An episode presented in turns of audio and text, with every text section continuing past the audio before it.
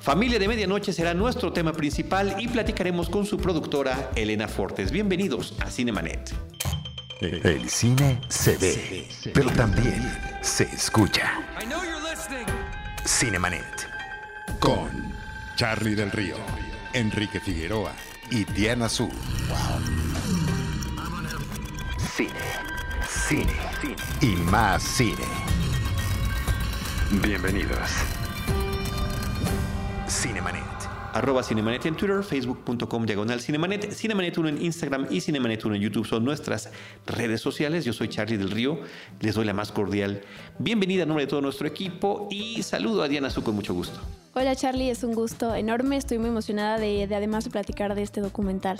Ya la platicamos, es una película que ya comentamos en el episodio de cartelera que recomendamos mucho, pero qué padre oportunidad de poder platicar con una de sus creadoras. Rosalina Piñera. Pues también muy agradecida de participar justamente en esa entrevista porque como habíamos comentado creo que es un documental que nos conmovió, que nos emocionó y que es muy, muy, muy completo. Elena Fortes, bienvenida a los micrófonos de Cinemanet. Gracias por acompañarnos. Lo haces tú a nombre de todo el equipo de producción de esta película y de su eh, director Luke Lorenzen. Muchísimas gracias por la invitación. Eh, lo primero que le pedimos a, a, los realizadores de las películas cuando están aquí con nosotros, en tu caso como productora, es que brevemente nos platiques la premisa de la cinta y ahorita poco a poco vamos a ir desarrollando los temas. Bueno, eh, pues es básicamente eh, la historia de la familia Ochoa que opera una ambulancia privada en la Ciudad de México y cómo, cómo sobreviven el día a día. Ok, la película arranca con una nota eh, a cuadro que podemos leer todos los espectadores, donde habla sobre la, las muy pocas ambulancias oficiales o de gobierno que tiene esta que es la ciudad más grande de nuestro país, la capital, y que la mayoría de ellas son ambulancias privadas eh, que se mueven en un comercio casi informal y que tienen que estar subsistiendo día a día. ¿Cómo es que eligieron este tema? Bueno, eh, efectivamente hay 45 ambulancias eh, públicas para 9 millones de habitantes. Es una realidad que nosotros como productoras, Daniela La Torre y yo desconocíamos hasta verlo primero que había filmado Luke, que fue una pequeña secuencia. Que, nos, digamos, reveló esta real, realidad de la ciudad.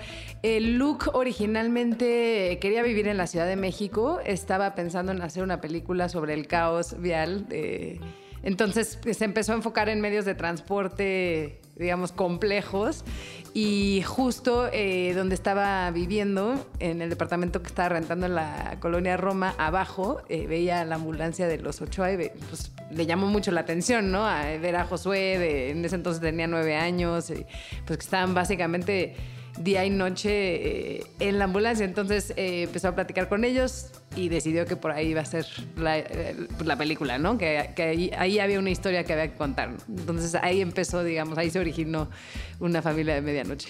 Platicaste ya de, el acercamiento del director con la familia Ochoa, ¿no? Que empezó de la vista y luego pues ya te vas pues encariñando con los personajes, con los protagonistas de esta historia. Pero tú en específico como productora, como rebobinando, ¿en qué momento, o sea, cómo conocías a Luke, cómo entraste al proyecto? Pues eh, bueno, Daniela y yo, eh, las dos tenemos eh, nuestra trayectoria, digamos, en el cine ha sido dentro de festivales. Ella como productora del Festival de Cine de Morelia, yo estuve eh, a cargo del Festival Ambulante por muchos años y las dos teníamos como una necesidad ya de, contar historias, ¿no? Como de salirnos de ese lado de, de, la industria y regresar un poco a lo creativo. Empezamos la empresa No Ficción en 2017. Eh, con la intención de producir documental en diferentes formatos, eh, con un enfoque pues como en la exploración narrativa y estética y también eh, en lo social. Y queríamos, teníamos muchas ganas de hacer coproducciones, o sea, de buscar proyectos que tuvieran una relación con México, pero como abrir, digamos, esa, ese nicho que siento yo que es poco explotado en México. O sea, hay muy pocas productoras que hacen coproducción y sobre todo de, de documental. Entonces, activamente empezamos a buscar proyectos a través de nuestros contactos y amigos y a las dos nos llegó el mismo material por dos personas distintas, eh, que es justamente esta secuencia de la persecución de, de, las ambulancias, de la carrera de las ambulancias, eh, que había filmado Luke en el, en, bueno, cuando estuvo la primera vez aquí en, en la ciudad y nos, o sea, nos pareció increíble. Entonces eh, lo contactamos, justamente estaban ellos buscando un, pues un productor en México porque justamente no querían que se sintiera como una película desde una mirada extranjera, ¿no? Querían pues también entender a través de un coproductor el contexto local y, fue la verdad una colaboración increíble, justamente por eso, ¿no? Como que sí, desde que nos involucramos, que ya implicó los siguientes rodajes en la Ciudad de México y luego todo el proceso de edición y postproducción, fue muy interesante mostrar los cortes eh, a públicos privados, digamos como grupos de, enfoque mexicanos y estadounidenses, porque reaccionaban a veces de manera muy distinta a ciertas escenas, ¿no? Entonces eh, ahí también nos fuimos dando cuenta como de qué qué, elementos resonaban más con el público mexicano o con el público estadounidense y cómo podíamos mantener ese humor como muy particular negro de, las de México, ¿no? Eh, sin caer como en la burla, por ejemplo, de los personajes, que era muy importante, eh, sin mantener como la seriedad de las implicaciones éticas y, y, el drama que implica el trabajo de los Ochoa. Entonces, todo, todo ese proceso de edición fue una manera como de, encontrar ese balance ¿no? entre todos estos elementos. Este documental me parece que, aborda muy bien la, dinámica que se data en el interior de la, de la, familia Ochoa, tanto como la relación que tienen ellos con las, las personas que son auxiliadas. Detrás de cámaras, ¿qué implicó en, en cuestiones de producción todo este seguimiento, estas jornadas, de cuántas horas eran eh, y, y, sobre todo cuánto material del cual tuvieron que hacer la selección?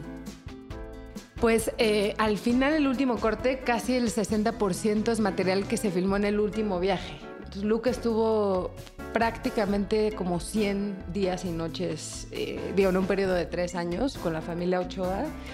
Eh, e, era básicamente un crew de una persona. O sea, Luke estaba solo, e, era importante también para lograr como esa intimidad eh, y, desaparecer de alguna manera ¿no? este, detrás de la cámara. Eh, sí fue complicado por los pacientes, digo, sí fue una elección nunca eh, enfocar, digamos, la cámara a, la víctima o, al paciente, sino a la familia, ¿no? Esa fue una decisión desde el inicio porque tampoco quería caer en el, en el morbo. pero bueno, al final pues estás filmando a personas probablemente en el momento más vulnerable, uno de los momentos más vulnerables de su vida y, y después pues sí tenía que acercar y, bueno, o en el momento preguntarles si estaban de acuerdo con ser filmados, ¿no? Y, lo sorprendente es que la mayoría sí, que es curioso, ¿no? O sea, a pesar de estar como en ese momento, la mayoría de las personas este, que estaban involucradas en algún accidente accedían a ser filmados, ¿no? mucha gente pregunta sobre todo de, la mamá de, Sonia, que aparece hacia el final de la película, y Luke la fue a ver eh, muchos meses después y ella finalmente como un homenaje a su hija que estaba estudiando eh, periodismo, eh, decidió que sí quería participar. Entonces sí, sí fue un proceso muy complejo por ese, por ese lado también, ¿no? Sí, sobre todo por el tipo de, temas que están tratando. Hace ratito nos decías cómo había encontrado Luke a esta familia. De repente pareciera que los documentalistas lo único que tienen que hacer es caminar por la Ciudad de México para encontrarse con alguna historia. Juan Carlos Rulfo también salía de su casa y veía que estaban haciendo un hoyo, que era un hoyo para los pilares del segundo piso hace muchísimos años, ¿no? De ahí sale el documental en el hoyo. Y Luciana Kaplan es la que termina haciendo un documental sobre el tráfico, no nada más en nuestra ciudad, sino en otra, ¿no? Que es Rush Hour, un tema que en principio podría haberle parecido interesante a Luke. Pero el tener la fortuna, no nada más de encontrarse con la familia, con el tema, sino ganarse esa confianza y lograr, eh, en un, quien ha estado en una ambulancia y no precisamente para, fines de entretenimiento, eh, sabe que el espacio es muy limitado y, eh, y de qué manera pues justamente lograr no solo la intimidad con quienes están ahí, sino lograr este registro que es además muy bien fotografiado por el propio director Luke. Sí, fue impresionante. Él tenía dos, cámaras Sony FS7. Una la montó siempre, digamos, sobre el cofre viendo hacia adentro y la otra la tenía él en, la mano y, logró unas escenas que parecen prácticamente una edición de película de acción, ¿no?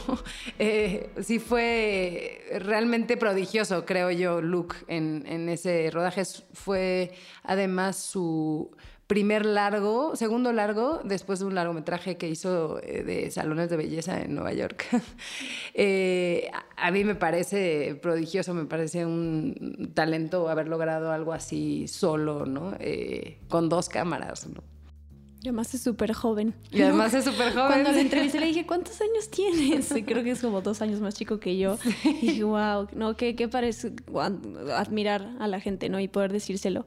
Yo estoy impresionada y los felicito pues, por todo el recibimiento que ha tenido el documental internacionalmente hablando, ¿no? Eh, todos los premios que ha ganado, los elogios. Luke contaba que cuando lo presentaron en Sundance y terminó, también recibieron en aplausos y ovaciones eh, de pie a, pues, a, los protagonistas. Y contaba, contaba Juan el conductor, el de 16 joven 17 años, eh, al momento de la película, ¿no? Que es lo que casi se presente. Que, que él em, le impresiona que ha recibido recibió muchos más, bueno, ha recibido muchos más mensajes de, de apoyo y de, de, pues de, que, es que impresionan y que están conmocionados, pero de, extranjeros, ¿no? No de los propios, pues mexicanos, ¿no? Que es una realidad que pues puede también generarnos como mucho no querer involucrarnos o como no querer relacionarnos. Em, ¿Cómo ha sido para ti como productora ver, o sea, vivir este proceso y ver ahí tu trabajo en pantalla y lo que la gente opina? O, también como qué pues, rechazos te has encontrado en, la promoción de este documental? Pues jamás esperábamos el, éxito que ha tenido y, mucho menos que conectara con públicos tan diversos, ¿no? Porque, digo, tuvo un premio en Hong Kong, otro en Polonia, o sea, realmente recorrió el mundo y sí, finalmente, pues el drama de la vida y la muerte conecta. Eh, hay también muchas capas, siendo yo en la historia, algunas muy, muy, muy, muy de la Ciudad de México, muy chilangas con las que conecta muy bien el público acá. Eh, a mí me llama la atención o, quisiera que la película eh, llamara más la atención de funcionarios. O sea, creo que es un problema que lleva mucho tiempo, eh, que poca gente conoce. Eh, sí han habido críticas eh, sobre pues, la labor que hace la familia en una economía informal, ¿no? Porque pues hay también un espectro muy amplio de ambulancias privadas, ¿no? Como lo hay con taxis o otras eh, e-, economías, digamos, del estilo, pero finalmente todas se derivan de, un vacío gubernamental, ¿no? Entonces... Eh, pues muchas veces pensamos, si no llega la ambulancia de gobierno, pues llegan ellos, ¿no? Si no llegan ellos, probablemente no llega nadie, ¿no? Entonces, eh, es muy complejo eh, eh, en sí el problema, pero sí hemos buscado mucho invitar a funcionarios a realizar funciones privadas, incluso al estreno del documental, con la esperanza de que más allá, digamos, de, alcanzar un público amplio, también pueda incidir de alguna manera ¿no? en la política pública de México. Eh, entonces, eso es algo que estamos activamente buscando. Ojalá eh, sí, suceda. hasta el momento no ha pasado. Eh, no, pero sí, sí vinieron funcionarios importantes a la función. y también tuvimos una función con, principalmente con un público de paramédicos, que entre ellos pues se conocen muy bien y, y bueno, querían, o sea, hablaban mucho de que la, película de alguna manera no abordaba la problemática completa, ¿no? Pero pues bueno, eso, ni modo, tendríamos que hacer una serie de 15 películas. Eh, pero bueno, por lo menos sí revela una parte del problema, ¿no? Entonces, eh, sí, creo que eh, en el contexto de México esa es nuestra preocupación principal ahora con el estreno, es que es poderlo ir un poco más allá de, de, de entretener, ¿no? Yo creo que algo, bueno, de lo que es muy valioso en el aspecto del género documental es el hecho de que dirigen la mirada de la sociedad a un aspecto que, que de tan cotidiano podría parecer invisible, ¿no? Como es esta situación. Nosotros a diario vemos el paso de, ambulancias y no nos imaginamos exactamente todo el drama y toda la acción y la adrenalina que, está justamente detrás. Eh, y comentábamos eh, también la manera en cómo hay algún, cómo eres antes, eh, antes y después de ver un documental, cómo cambia tu perspectiva de, como espectador. ¿Cómo les cambió a ustedes justamente la realización de ese documental? Pues en primer lugar pensar que uno en cualquier momento puede estar en la necesidad de pedir una ambulancia, ¿no? O sea, realmente como confrontarse con esa realidad y problemática, pues sí nos, o sea, más allá de involucrarnos en lo profesional, es casi un involucramiento personal, ¿no? Por el bien común, ¿no? De, quienes nos rodean. Eh, y, sí, o sea, creo que esa fue la principal motivación, eh, además de trabajar eh, pues con, con, alguien tan talentoso como Luke y, y poder experimentar también lo que significa trabajar con un equipo de otro país, ¿no? En una producción tan pequeña, ¿no? En sí. Em, y sí, creo que, que, esa fue la motivación para nosotros, como, como realmente encontrar una historia que nos ofrece una mirada de una realidad que vivimos y que no, sin embargo, no realmente no conocemos. Elena, nos hablas de una producción con un director, cinefotógrafo, dos cámaras, una fija, la otra que lleva a mano, pero al final cuando vemos el, producto terminado hay un gran trabajo de edición. Hay algunas tomas que están desde lejos, hay este cuidado que tú mencionabas, muy puntual, eh, lo subrayamos nosotros en el episodio de cartelera, sobre eh, el no caer en el amarillismo, en el morbo, en el tema de las víctimas, y mostrar que hay una, hay una tragedia y desde qué modo está reaccionando la gente. Pero también la película termina revelando otros vicios del sistema, no nada más la falta de ambulancias, sino también la competencia que hay entre ellas, que físicamente se pueden ejemplificar con esa escena de la persecución que mencionas, que puede sonar tanto divertida como peligrosa, y eh, la relación con las autoridades de seguridad, donde permiten o no que la ambulancia llegue o que se vaya o que después tengan que regresar para darles su parte ¿no? del, botín si es que se logra cobrar y demás. Sí, eso es muy compleja porque eh, la policía es quien suele avisarles del accidente, ¿no? Esperando pues también un una recompensa a cambio. Eh, por otro lado, también, o sea, el proceso de certificación de las ambulancias es eh, prácticamente imposible de cumplir. Entonces, hay como muchos temas ahí, ¿no? ¿Cuál, cuál sería la mejor manera de integrar estas ambulancias? Pues, desde mi punto de vista es hacer, o sea, regularlas, pero hacer el proceso de certificación más sencillo, eh, que tengan capacitación, no desaparecerlas, porque al final pueden sumarse a la fuerza de las autoridades, ¿no? Y del gobierno. Eh, y bueno, ya este es un tema que me desvío un poco, pero el tema de la policía es otro que estamos trabajando en otro documental. Y sí, eh, que para nosotros también nos ha revelado un poco bajo qué condiciones opera la policía y por qué se ven en la necesidad de tratar de obtener dinero de, otras maneras, ¿no? Entonces ese es otro vacío, eh, de, bueno, una más bien sistema que completamente disfuncional, ¿no? El sistema de, justicia en México. Eh, y para nosotros, pues también la policía es otro universo que vale la pena explorar eh, desde su punto de vista, yo quiero aprovechar nada más como comentario, pues agradecerte que le den espacio a estos temas, ¿no? A mí me daría, me da muchísimo miedo ese tipo de cosas, porque uno dice, híjole, pero si te encuentras con una, la persona incorrecta o la policía o armas, o sea, son temas muy difíciles. Qué padre que, que cada quien desde su trinchera aporte como nosotros difundiéndolo y, y, ustedes en la parte de producción. ¿Cómo es para alguien? Hablabas al principio de, de estas ganas tuyas y de Daniela de querer producir eh, este tipo de contenidos y alguien que quiera hacer este tipo de contenidos, ¿cómo, cómo se puede acercar a ustedes? ¿Cómo, ¿Qué ven, qué, necesitan ustedes que alguien que, que un director o alguien, un actor o alguien que quiera impulsar un proyecto les, como que les, les aporte para que ustedes lo quieran tomar?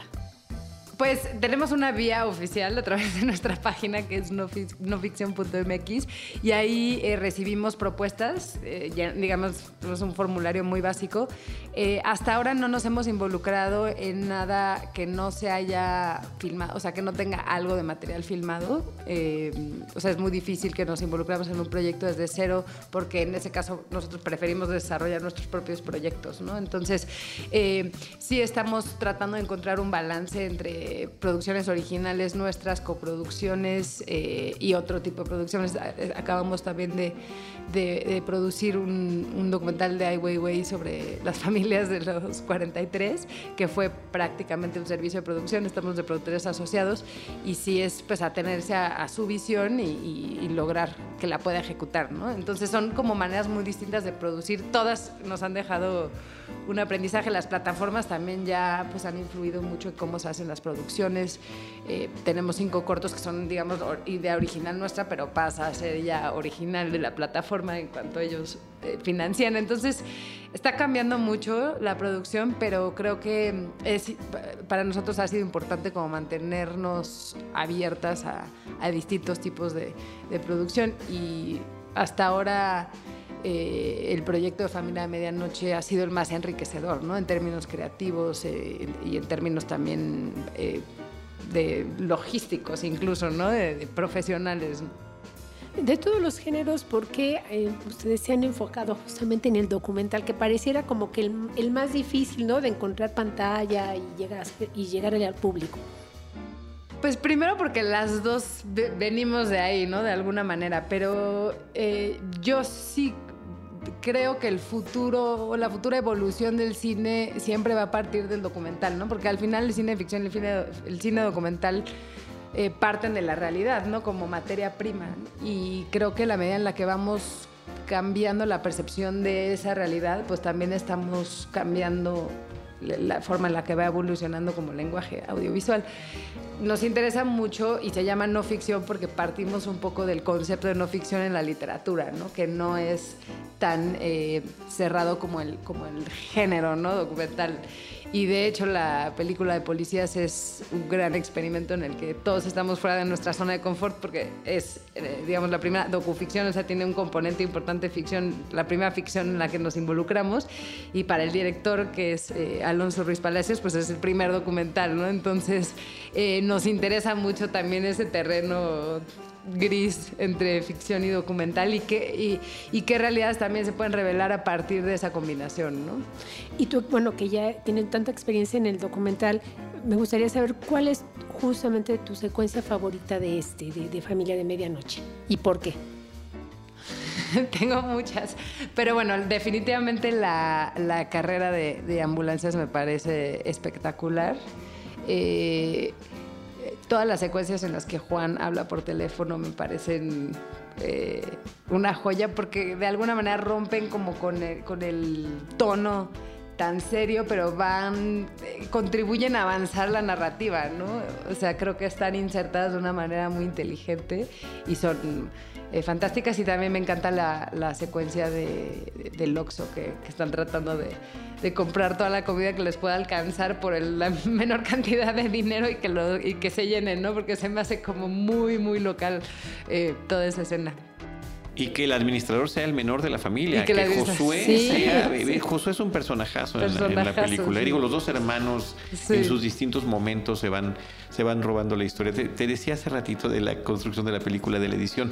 Y la edición y la música. Porque además están estos hombres multipremiados, eh, Blum y Lieberman, Jacobo Lieberman, que están trabajando ahí con su, con su ensamble para, para generar la música de, este, de esta pieza. Sí, y volviendo a lo que mencionabas de la edición, justamente fue también importante eh, traer talento mexicano, digamos, para todo el diseño sonoro, música, pero en el proceso de edición, Paloma López Carrillo jugó un papel muy importante. Después entró de asesora Mary Lampson pero sí eh, Paloma llevó el corte de Luca a algo que tenía más que ver, digamos, con el contexto eh, de México, que fue importante, ¿no? O sea, que no fuera, no, se sintiera como... Una mirada ajena. Exacto, una mirada ajena.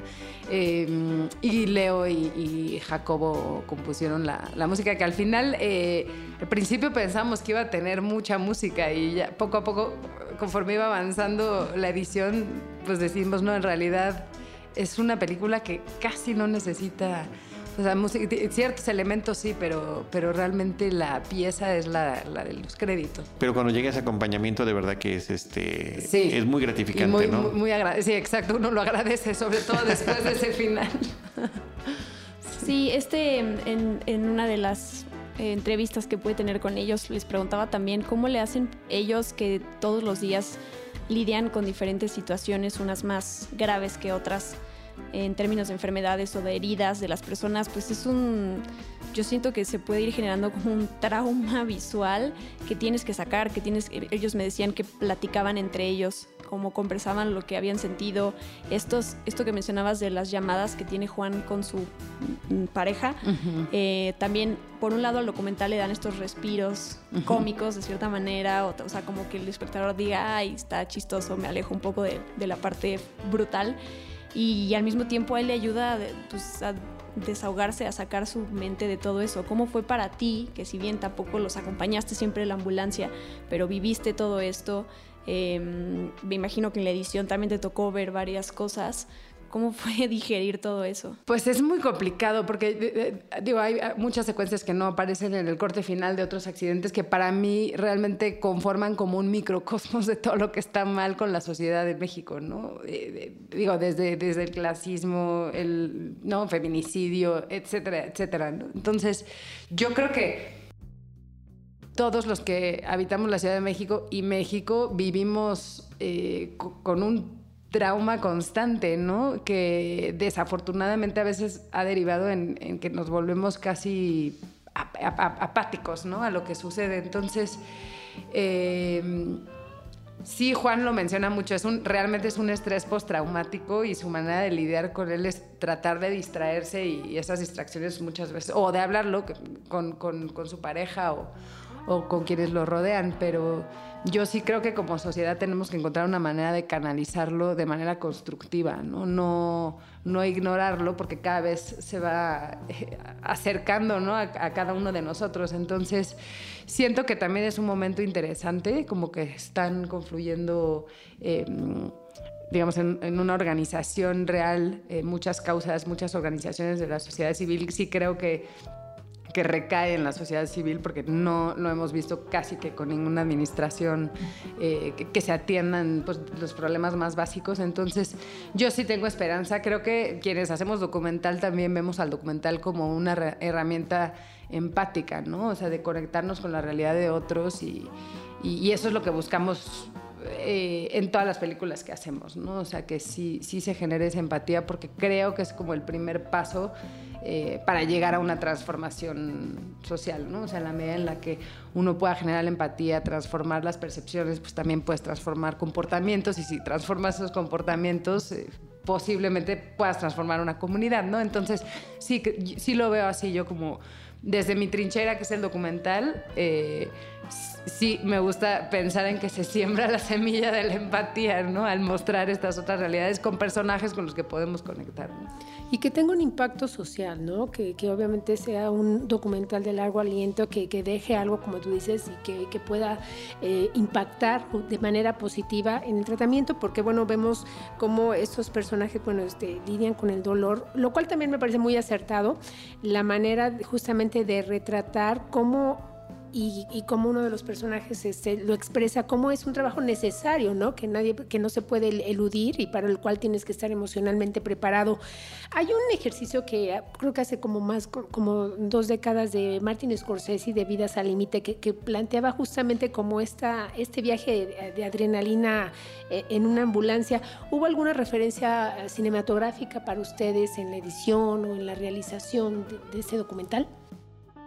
Eso creo que sería mejor pregunta para Luke, pero eh, a mí me recuerda mucho un, documental que se llama eh, Sofía Last Ambulance, que creo que es búlgaro, que se estrenó en Cannes eh, de, unos paramédicos eh, y todo el documental está, los filma ellos sentados como en, eh, en el asiento de enfrente, atendiendo diferentes accidentes, pero sin salirse de la ambulancia y sin salirse de ese espacio. Y me pareció una mirada muy interesante. Y yo creo que sí, definitivamente Luke lo, lo tuvo como referencia porque lo, conoce perfecto y porque sí las elecciones formales son muy parecidas ¿no? desde, desde el inicio. Sí, esto nos pasa a nosotros que, que vemos mucho cine eh, vemos ¿no? referencias, similitudes. Digo, está el de ficción el corto de Alonso Ruiz Palacios de Verde, ¿no? De están adentro todo el tiempo de la, de la camioneta de valores. Y es ficción, ¿no? Pero sí uno siente alguna similitud, sobre todo con el rush, la adrenalina, la prisa, la inquietud, ¿no? la inmediatez con la que tienen que estar funcionando estas personas. Entonces, bueno, pues resulta, resulta gratificante, resulta muy halagador. Una felicitación desde nuestras butacas cinematográficas a, todo el equipo, Elena, y muchas gracias por acompañarnos. Eh, te rogamos que la transmitas pues a la familia, porque siguen trabajando con ellos, lo siguen viendo, eh, a Luke eh, Lawrenceman y eh, a todos los que hicieron posible este trabajo. Y finalmente, no sé si tengas algún comentario final que nos quieras hablar de redes sociales, eh, de cómo seguir incidiendo, no nada más con eh, la proyección en pantalla grande, sino que en una realidad que ojalá se pudiera transformar, porque creo que todos los que la vemos, y como decía una colega nuestra en Twitter apenas el día de hoy que grabamos esto, decía, nunca voy a ver, o decía Diana, o escuchar una, ambulancia igual después de ver esta película. No, sí, definitivamente. Yo diría, bueno, que nos apoyen todos los que vayan a ver la película a correr la voz y, sí utilizar el hashtag familia de medianoche. Eh, digamos, gobierno de la Ciudad de México, INSABI, eh, todas las instancias Instituto eh, de Salud Pública eh, que puedan de alguna manera dirigir la atención al problema, incluirlas en sus comunicaciones para que vayan a verla. Exacto, etiquetarlos para que vayan a ver la película. pueden seguir todo lo que hacemos en arroba no ficción MX y en nuestra página web que es noficción.mx y agradecerles también a ustedes por todo el trabajo que han hecho a lo largo de todos estos años de, mantener como en el imaginario el quehacer cinematográfico, ¿no? muchas eh, gracias. Muchísimas gracias porque sí, este, hace, hace falta. nos encanta y, de verdad que lo que más nos satisface es que queden estos testimonios aquí para eh, cinéfilos y, realizadores también, ¿no? Para toda la gente que le gusta el séptimo arte. Así que muchas gracias. A ustedes, muchas y, gracias. Y eh, enhorabuena por este proyecto y lo mejor ahora que está exhibiéndose en cartelera. Muchísimas gracias. Sí, me uno otra vez, nunca está de más decir gracias eh, a ti, al equipo y aquí estaremos apoyando sus siguientes proyectos, así que no dejen de hacerlos o de pedir ayuda si lo necesitan. Eh, digo ya mis redes. Ya, es momento. yo soy Diana Su y estoy en Twitter y en Instagram como arroba guion bajo Diana Su agradecida que hagan estos documentales, eh, agradecida para todos los que nos escuchan aquí en Cinemanet y nos leemos en Sector Cine, arroba Rospinera. Muy bien, pues yo soy arroba Charlie del Río, les agradezco a todos los que nos escucharon, esperamos sus comentarios, vamos a estar insistiendo en redes sociales con el tema de Familia de Medianoche y también les recuerdo que les estaremos esperando en nuestro próximo episodio con Cine, Cine y más Cine. Esto fue Cinemanet con Charlie del Río, Enrique Figueroa y Diana Su. El cine se ve, pero también se escucha.